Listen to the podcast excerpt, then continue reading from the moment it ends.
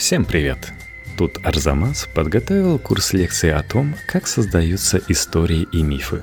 Можно даже послушать и посмотреть лекцию от профессионального историка. Не то что я. Но я, конечно, зачитаю побыстрее и, можно сказать, по существу.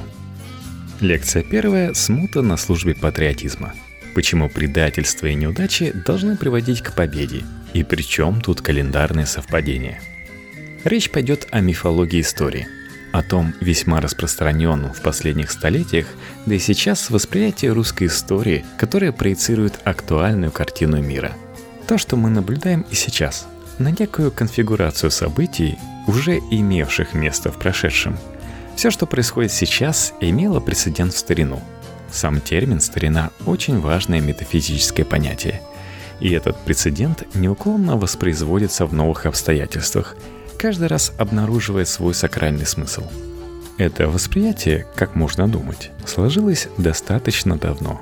Во всяком случае, задолго до того, как в середине XIX века два известных русских поэта и политических сочинителя, если не мыслителя, сформировали все то, что я пытался выразить в современных терминах в своих сочинениях. Написанных, разумеется, на французском языке, который им был гораздо ближе для изъяснения своих мыслей – в начале Крымской войны в 1853-1854 годах Петр Вяземский писал в сочинении, которое характерно называлось «Письма русского ветерана 1812 года о восточном вопросе». Любопытно следить, что в течение веков одни и те же события воспроизводятся и повторяются с поразительной одинаковостью – это злые шутки истории, и должно напоминать об них в поучении посредственности, забывчивый и тщеславный. Каждый русский имеет врожденное чувство долга и нравственной силы. Он знает из уроков своей истории, что могущественный и единодушный народ, верный своему народному и вероисповеданному преданию, не может быть побежден, если того не хочет, и что, не отступая перед врагом до конца, он, наконец, своим мужеством и постоянством истощит его и доведет до бессилия. Наши враги могут одерживать над нами частые успехи по превосходству сил, если не везде и всегда, то временно, в известных обстоятельствах. Вот то, что написал Вяземский. Федор Тютчев чуть раньше в одной из своих статей, предназначенной для немецкой печати и написанной, повторяя по-французски, выразился короче. Истинную апологию России пишет история – с чьей помощью Россия вот уже три столетия выигрывает все тяжбы, какие ей уготовила неисповедимая судьба. Таким образом, запрограммирована очевидная схема. Все, что случится в истории России, прежде всего в военной и политической, во-первых, уже имело прецедент в прошлом. Во-вторых, будет развиваться по одному и тому же сценарию.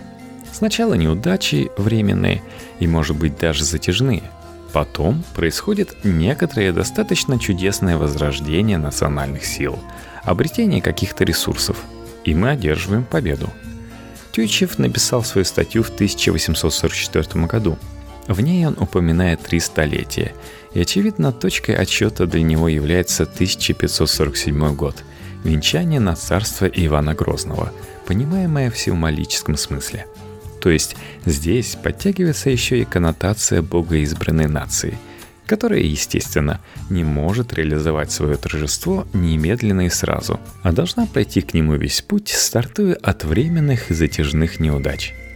И главное модельное испытание, которое запрограммировало весь ход русской истории, это пережитая в начале 17 века эпоха, известная как смута – Держава оказалась игрушкой, как писали тогдашние историки противоборствующих политических группировок.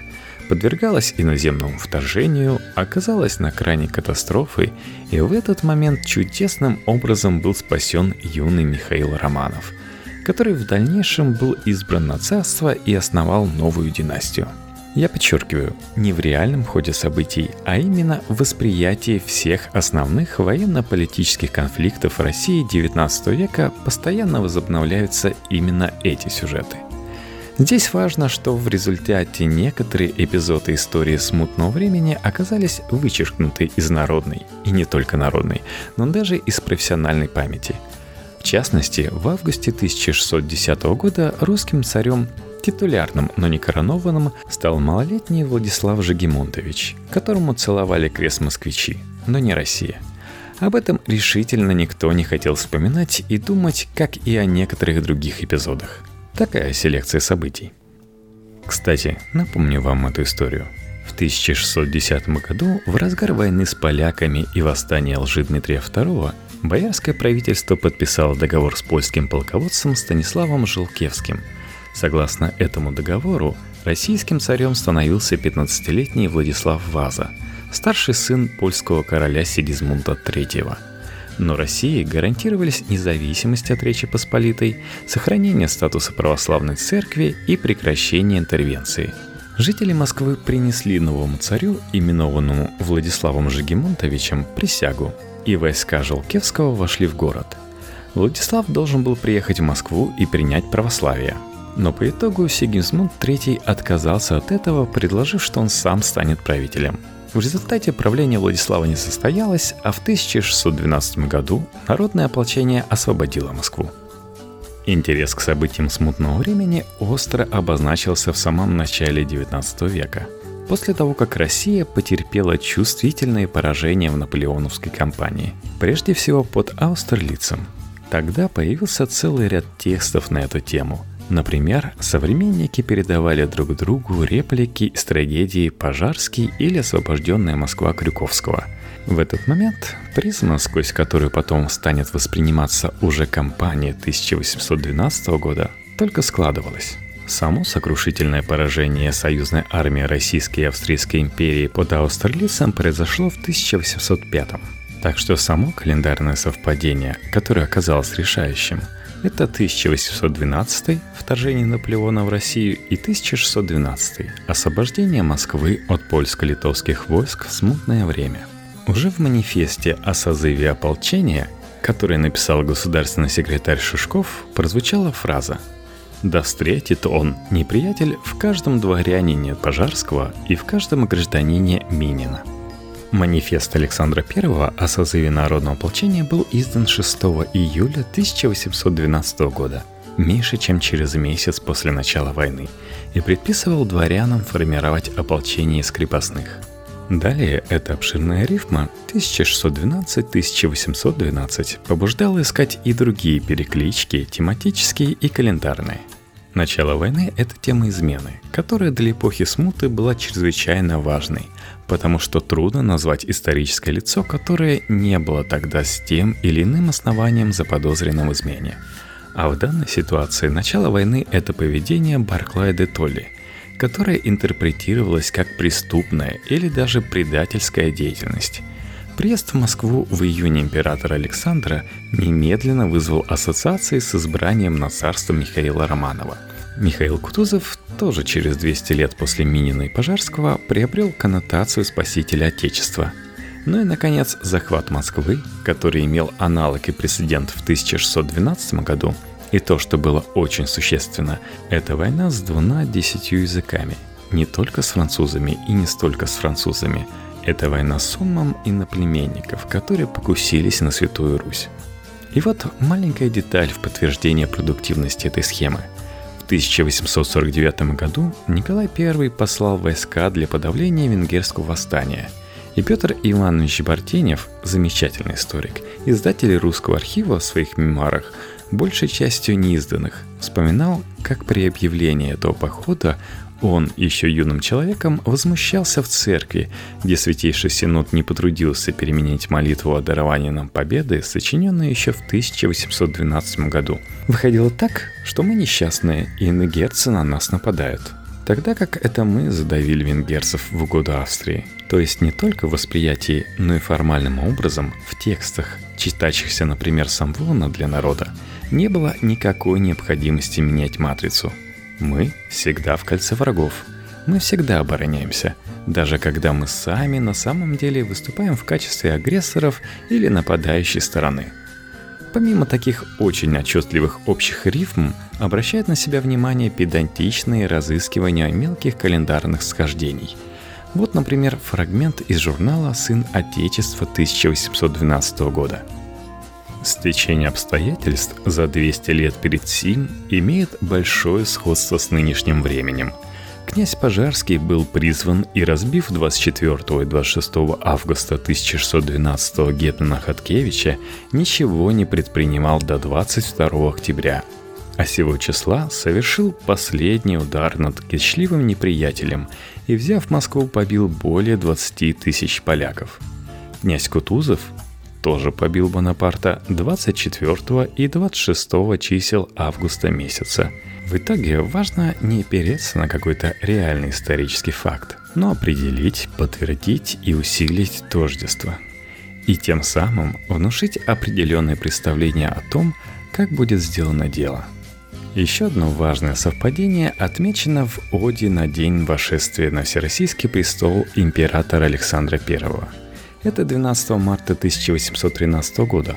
И в примечании специально было указано, что царь Михаил Федорович избран на царство 21 февраля, принял предложенный ему престол 14 марта. То есть Александр оказывался своеобразной реинкарнацией первого из Романовых. Отечественная война как национальная идея. Как в России стал то и дело повторяться 1812 год – для восприятия современниками войны 1812 года характерен и тот эффект, который впоследствии будет использовать и Пушкин, и многие другие русские авторы. Это апелляция к мертвому вождю-спасителю. В русской песне во время занятия Москвы неприятелями есть такой фрагмент. «Стань, пожарский князь, стань, великий муж, от глубокого сна пробудись на час. Смерти лютая ты разрушишь власть, Ах, взгляни на град, ты который спас, посмотри Москву в нежении, ну и так далее. Одновременно в другом тексте, тоже заслуженно забытом, чувствование верноподданного, мы находим тот же риторический прием. «Воскресни, Минин, из гробницы, да добрый дух твой в нас живет, внуши любовь в сердца гражданам, вещай устами их в народ». Этот риторический прием усиливается тем обстоятельством, хорошо памятным современникам, что Кутузов умирает сразу после освобождения России и не принимает участия в последующих походах. И тем самым он становится в череду с Пожарским и Мининым. Он сразу в двух ипостасиях. Это реальный герой, только что спасший Россию, и это мудрый вождь, который покинул здешний мир по исполнении своего долга. Эта концепция держится до конца 1820-х годов – Главный стимул к возрождению этой темы дало восстание в Польше, которое началось в ноябре 1830 года и приобрело не только в народном сознании, но и в сознании просвещенной публики все черты национальной войны. Это довольно важно, потому что событие как будто бы достаточно локальное, России никто не угрожал, польское восстание, хоть и имело довольно значительный размах, все-таки напрямую не касалось русских территорий – но идея национальной войны, участниками и заправилами которой являются поляки, в 1831 году, в момент, когда русская армия готовилась окончательно уничтожить это восстание, была чрезвычайно популярна.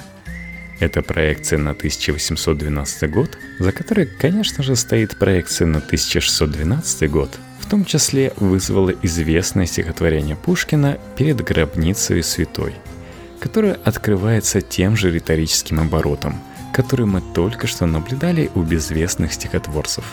Взывая к тени Кутузова, автор возглашает «В твоем гробу восторг живет, он русский глаз нам издает, он нам твердит о той године, когда народный веры глаз возвал к святой твоей седине. Иди спасай, ты стал и спас, в ним лишь и днесь наш верный глаз. Стань и спасай царя и нас. Опять-таки, апелляция к мертвому вождю. И в данном случае Пушкин чрезвычайно точно уловил необходимую и ожидаемую от него эмоцию. Само подавление польского восстания не является героическим поступком. Для того, чтобы его оправдать, надо сообщить этому событию масштаб национального бедствия, национальной трагедии. Потому что нет ни одного мелкого и незначительного события – Каждое событие, сколько-нибудь затрагивающее интересы публики, необходимым образом проецируется на уже бывшую годину испытаний, тревог, катастрофы и нового спасения. И нас не удивит, что известное стихотворение Пушкина «Бородинская годовщина», написанное на польское восстание, связывает две календарных даты. 26 августа – это Бородинское сражение и захват предместья Варшавы армии Паскевича. Вот на этом тоже достаточно странном совпадении построена риторическая концепция – Через 20 с небольшим лет после польского восстания 1831 года дело дошло до конфликта России с Турцией и европейскими странами, который привел к Крымской войне. Тот же Вяземский, верный своему взгляду, писал «Может быть, Россия призвана промыслом еще раз выяснить два тождественных обстоятельства. Именно что в применении к нам наполеоновские идеи оказываются несостоятельными, и что Европа не может и не должна быть наполеоновскую. Понятным образом здесь обыгрывается тождество имен двух французских императоров – Наполеона I и Наполеона III, дяди и племянника. Тютчев в те же самые дни пишет супруге. Сущностью для России вновь наступает 1812 год, и может быть готовящееся нападение для нее не менее страшно, чем первое, хотя оно и не воплощено в одном человеке. Что до противника, то он все тот же. Это Запад, Стало быть, мы ждем временных неудач, после которых неизбежно наступит торжество. Это торжество не наступило. И замечательно, что настолько велика продукция, освещающая спасение России в 1612 году, в 1812 году, в 1831 году, настолько же мал и в общем незначителен литературный и публицистический заряд, посвященный поражению России в Крымской войне. Оно было воспринято как травма – и травма, которая вряд ли может быть компенсирована в ближайшее время. Но совершенно не поколебала тот стереотип восприятия истории, о котором мы говорили. Иначе говоря, бегло пробежавшись по некоторым событиям военной и политической истории России, можем убедиться в продуктивности схемы, в которой все происходящее есть проекция на прошлое, и все, что сейчас происходит, воспроизводит уже бывшее, и поэтому мы знаем финал этой истории – эта схема чрезвычайно твердо укоренилась в сознании. Исключения, как Крымская война, которые никоим образом эту схему не подтверждают, не влияют на ее жизнеспособность. Для историков века 20 наверное, было бы чрезвычайно интересно проследить рефлексы этой же схемы при описании тех событий, которые гораздо более памятны в наше время – во всяком случае, понятно, что идея народной войны, идея спасения, возможной потери столицы и всех катастроф, без которых нет настоящего триумфа, это все сформировалось задолго до наступления катаклизма 20 века. Святая Русь как состояние души. Как со временем менялся смысл понятия «Святая Русь». Мифологические представления о русской истории, о которых мы только что говорили, обслуживал целый ряд понятий, концептов и терминов, которые до сих пор не потеряли своей привлекательности и актуальности. В этом ряду важное место занимает понятие или термин, в разных контекстах это может называть по-разному «святая Русь». Сам термин впервые появляется в русском средневековье. В одной из редакций послания великому князю Василию – мы находим такой титул. Тебе, пресветлейшему и высокопрестолнейшему государю, великому князю, светло-сияющему в православии христианскому царю и владыце всех, брозодержателю же всея святые и великая Россия. Вот это святая великая Россия. Здесь как будто нет сомнения, что термин «Святая Русь» ограничен территорией Руси. Между тем, целый ряд текстов, в том числе и прежде всего фольклорных, эта «Глубинная книга» и иные тексты позволяют иначе представить себе смысл этого термина.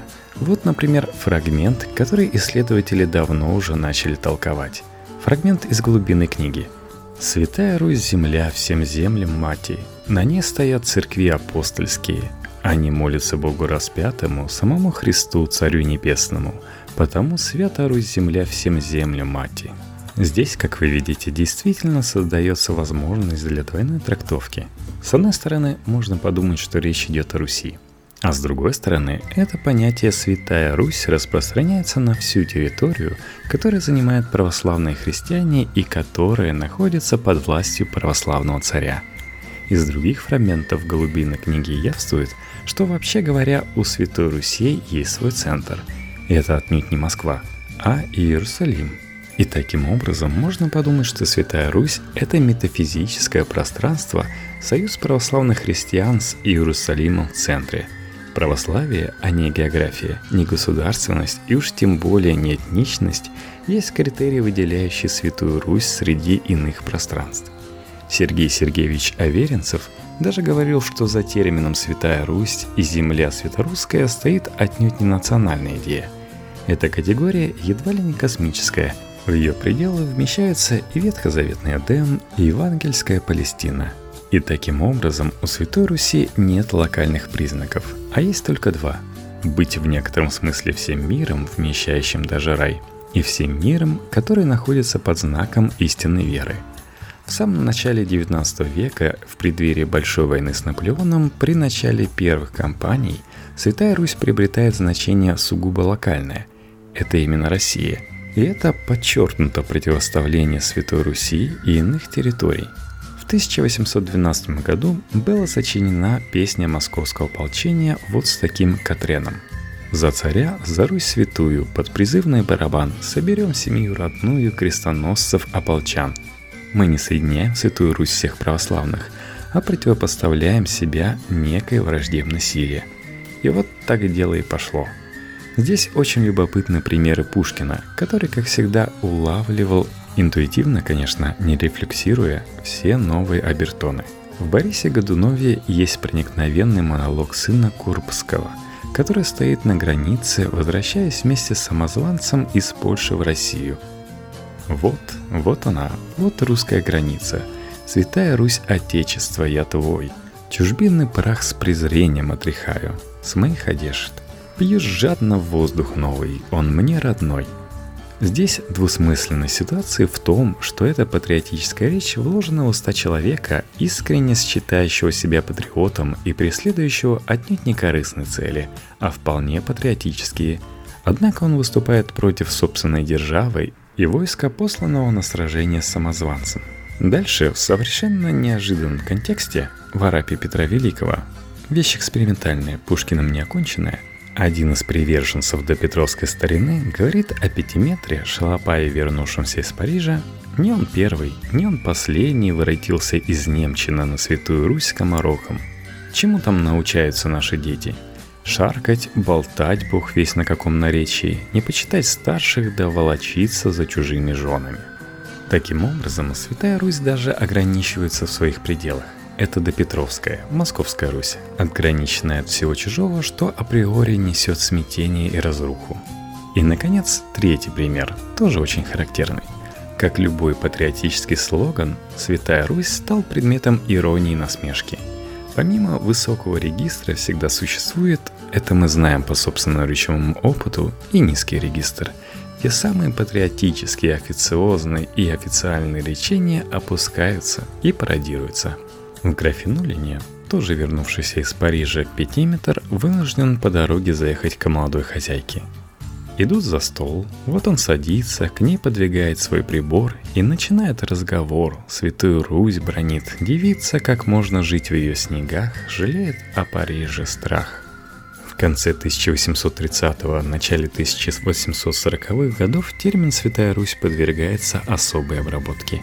В него вкладывается вполне агрессивный смысл по отношению к тем, кто вынесен за пределы распространения этого понятия – Николай Михайлович Языков, замечательный поэт, в конце жизни уже в состоянии не очень здоровом, клеймивший своих московских знакомых и незнакомых за излишнее, на его взгляд, поклонение Западу, западным вкусам и западным манерам, написал стихотворение, которое называлось «К не нашим». «О вы, которые хотите преобразить, испортить нас и не мечить рус, внемлите, просто сердечный мой возглас. Вы люд заносчивый и дерзкой, вы опрометчивый оплот. Учение школы богомерзкой, вы все не русский вы народ. Умолкнет наша злость пустая, замрет неверный наш язык. Крепка, надежна Русь святая, и русский бог ее велик. То есть это, в общем, тема национальных предателей, и, соответственно, чем глубже падение в бездну предательства, тем выше и святее те ценности, которые противопоставлены вот этим выродкам. Святая Русь и русский бог за ними уже не только стоит какая-то идеологически маркированная ценность. Это Россия, это власть, самодержавие. Это все, что скрепляет на данный момент существование державы. Такое толкование получило достаточно сильное распространение уже в 1840-х годах. Тем более, что в 1848 году, в эпоху европейских революций, Русь, не подверженная никаким западным веяниям, воспринималась как незыблемый утес в бушующем море – Святая Русь, которая верна престолу, истории, языку и своим традициям, воспринималась как спасительный остров в этом бурном океане. У Петра Андреевича Вяземского в 1848 году появилось стихотворение «Святая Русь», где уже нет никакой иронии, а есть наоборот, попытка интимизации этого понятия. «Как в эти дни годины гневные ты мне мила, Святая Русь». Напоминаю, 1848 год Кругом революции, поэтому и годины гневные. Молитвы теплые, задушевные, как за тебя в те дни молюсь. О, дорожи своим залогом, блюди тобой избранный путь, и пред людьми, и перед Богом, святая Русь, святой будь. Здесь нет непосредственной угрозы тем, кто не верит в Святую Русь, или тем, кто эти ценности ставит под сомнение. Здесь есть попытка такого усиления. Святая Русь, святой будь. Писатель и мыслитель Константин Аксаков, старший из братьев Аксаковых, вводит еще один, пожалуй, наиболее интересный мотив в эту тему. По Аксакову Россия – единственный и монопольный носитель православия в прошлом, настоящем и будущем. И он пишет – по заслугам дался и истинный, дался и ложный путь веры. Первый Руси, второй Западу. Богоизбранность выступает таким образом как национально-этническая прерогатива, и поэтому сакральные черты обнаруживаются в самом быту русского народа. Мы – народ христианский и не только по исповеданию, но и по жизни своей. То есть религиозный, единственный аспект святости дополняется еще и некоторой сакральностью, в объяснение которой Константин Сергеевич не входил, а заметил только, что русская история имеет значение всемирной исповеди – она может читаться как жития святых. Наиболее очевидным образом этот поворот, укрепившийся впоследствии и прежде всего в наше время, сформулировал Федор Иванович Тючев, как ему было свойственно на французском языке. Русский народ является христианским не только вследствие православия своих верований, но и благодаря чему-то еще более задушевному – и со временем именно этническая, племенная святость стала доминировать в использовании этого термина. Вспомнил, кстати, что у меня за спиной висит репродукция картины Рериха «Голубиная книга». Пойду еще раз на нее взгляну, наверняка найду новые мотивы и символы.